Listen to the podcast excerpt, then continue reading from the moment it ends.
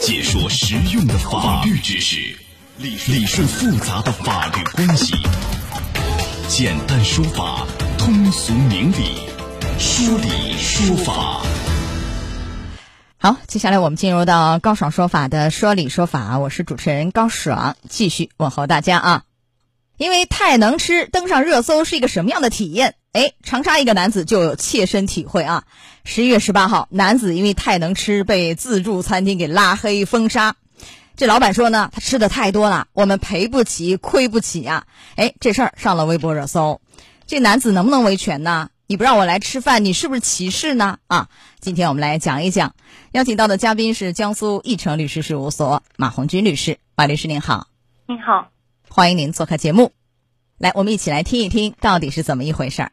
据了解，被自助餐厅拉黑的男子康先生是一名美食博主。十一月十七日，康先生到自助餐厅消费时遭到了工作人员拒绝。康先生称，他前几次到店消费，一次吃了三斤多猪蹄，一次吃掉七八斤虾，一次吃光了羊肉串。当时在康先生挑猪脚时，店内的工作人员制止了他，认为他这样挑拣之后，其他顾客就没法吃了。康先生就把一盆猪脚直接端上桌，并且全部吃完。康先生觉得自己也没浪。费符合自助餐的消费流程，而店家单方面毁约，侵犯了消费者的权益。店家玩不起，歧视能吃的人。该自助餐厅负责人表示，康先生吃的太多了，每次来店里都要亏本，吃的时候还直播。自助餐的规则要根据行情来变，店里以后不接待直播的顾客。这个事儿啊，马律师，这个康先生吃的确实是有一点多。你看啊，吃什么呢？五盘猪蹄儿，喝了十几瓶豆奶，吃了生蚝啊，几盘虾，还有水果，大概五六斤。呃，另外一回喝了五十四瓶豆奶，五瓶鸡尾酒，吃了这个半盆猪脚等等啊。这个老板说的话也是实话，就是太能吃，我赔，我亏本儿啊，我们赔不起。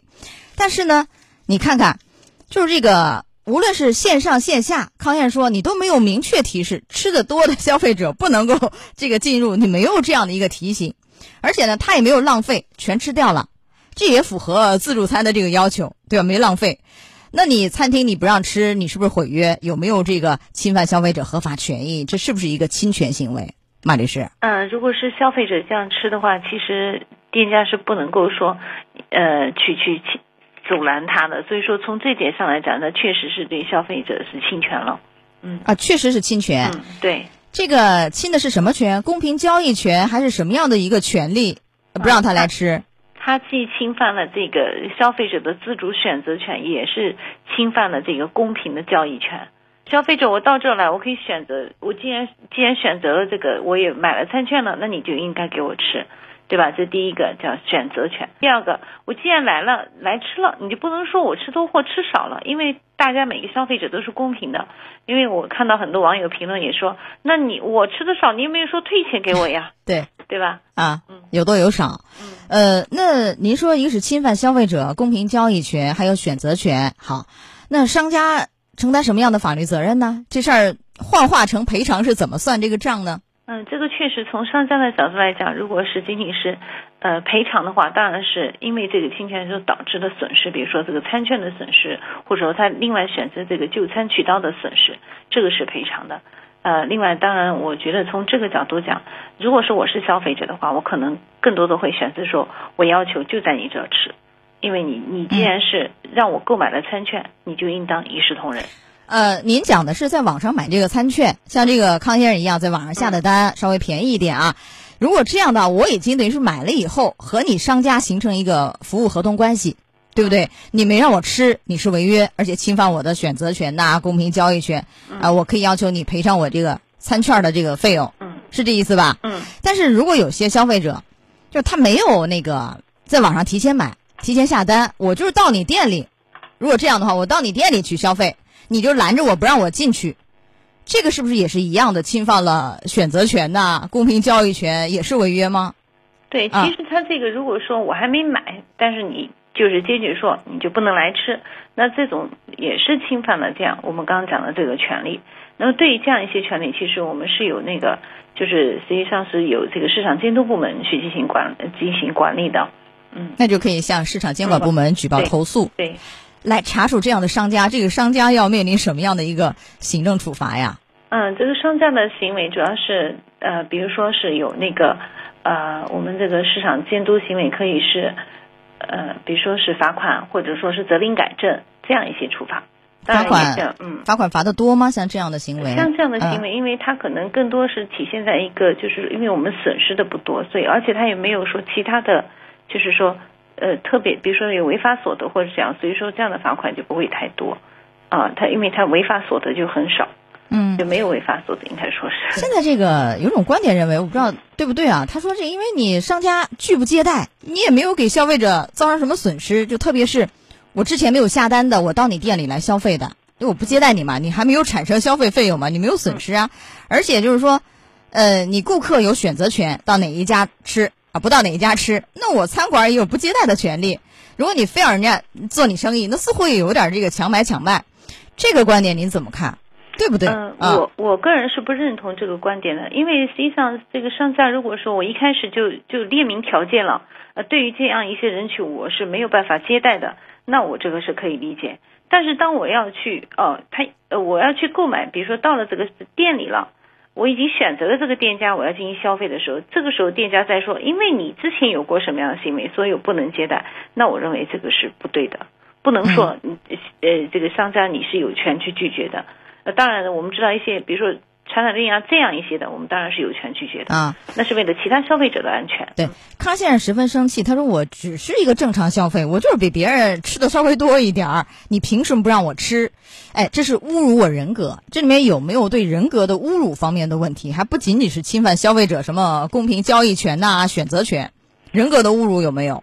这个如？果说呃，仅仅是说你食量大小那个不算，如果但是呃，在我们这个案件当中，他康先生是得到的是说，因为你食量太大了，那我认为这个就是一种对人格人格的一个侮辱尊严的侮辱，对。那我还可以除了之前主张的那个违约责任是吧？包括呃这个公平交易权等等啊，自主选择权这方面的，还可以要求侵权人格方面的，就康先生还可以再要求这方面的赔偿吗？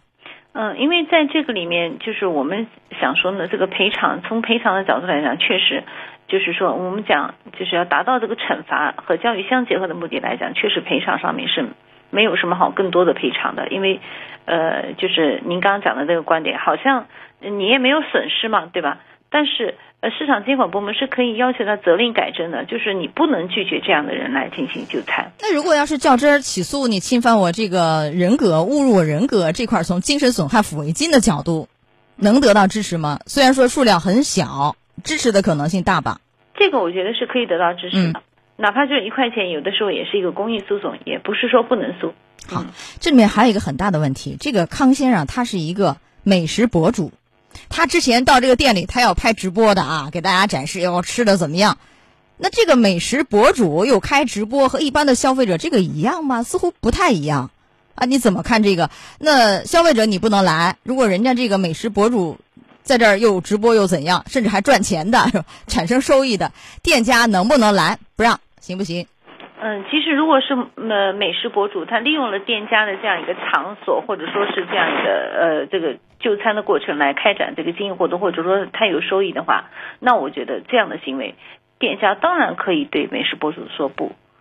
那即便美食博主提前已经在网上下了单，买了你这个自助餐券，到那儿这个店家依旧可以不让他吃，是这意思啊？对，是的，因为那个时候他就不是一个普通消费者的身份了，他是一个另外一种，就是说是经营者的身份。那我到这个商家来，当然得应该得到商家的同意。但是如果这个美食博主他也是拍了视频，自己玩而已，没有为了什么发到网上，呃，赚取流量、赚钱，没有那个意思，但是也拍了直播，店家能不能不让，行不行？嗯，店家是对于这样的这种不让，我个人会建议，就是说应该店家应该明示，因为这个里面涉及到的，呃，倒不是说美食博主当时他没有收益或怎么样，因为我们还要考虑到，呃，商家是在经营的，他还有其他消费者，这个时候我们就要考虑到这个美食博主的这样一个直播行为是不是会侵犯到其他消费者的这个合法权益的问题，嗯那会吗？有可能。是有可能的。嗯，那所以怎么处理？店家防范风险可以提前，就是美食博主来搞直播的，